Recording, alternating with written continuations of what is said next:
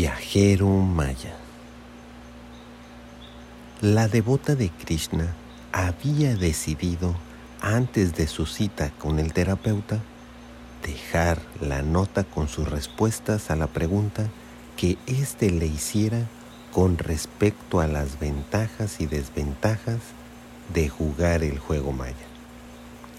Y a modo de juego, había enviado la nota de sus respuestas dejando un pequeño paquete con las referencias del verso 37 del capítulo 6 del segundo canto del Srimad Bhagavatam y había referido también al compendio del sumario filosófico del juego.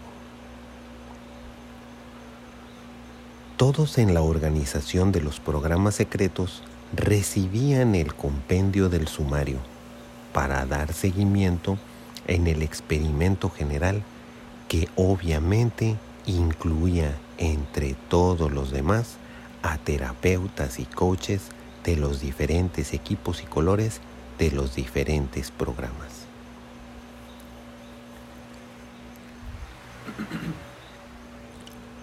Cuando el viajero Kim 150 se hizo con la lucidez suficiente, cuando frente al mensajero en sus sueños le cuestionó sobre la localización de su conciencia, todas sus percepciones o lo que podía definir como tales se enfocaron en el desconocido pero familiar personaje para finalmente contestarle.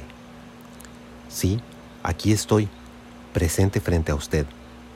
Y rápidamente preguntó, ¿y dónde estamos? En tu sueño, le contestó. ¿Y quién es usted? le preguntó nuevamente.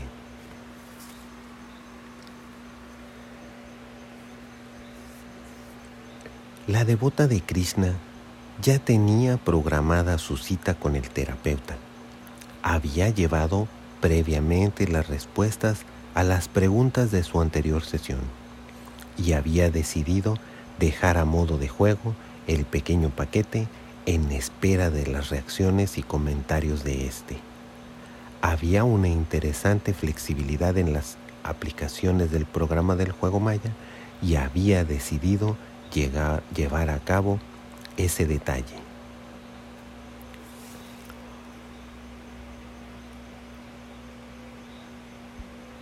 No habiendo contestado a la pregunta del viajero 150, el desconocido personaje le invitó a caminar en lo que se convirtió, como por arte de magia, en una bella y verde pradera, que dejaba ver al final de un camino una construcción que de lejos aparentaba ser una hacienda estilo mexicana.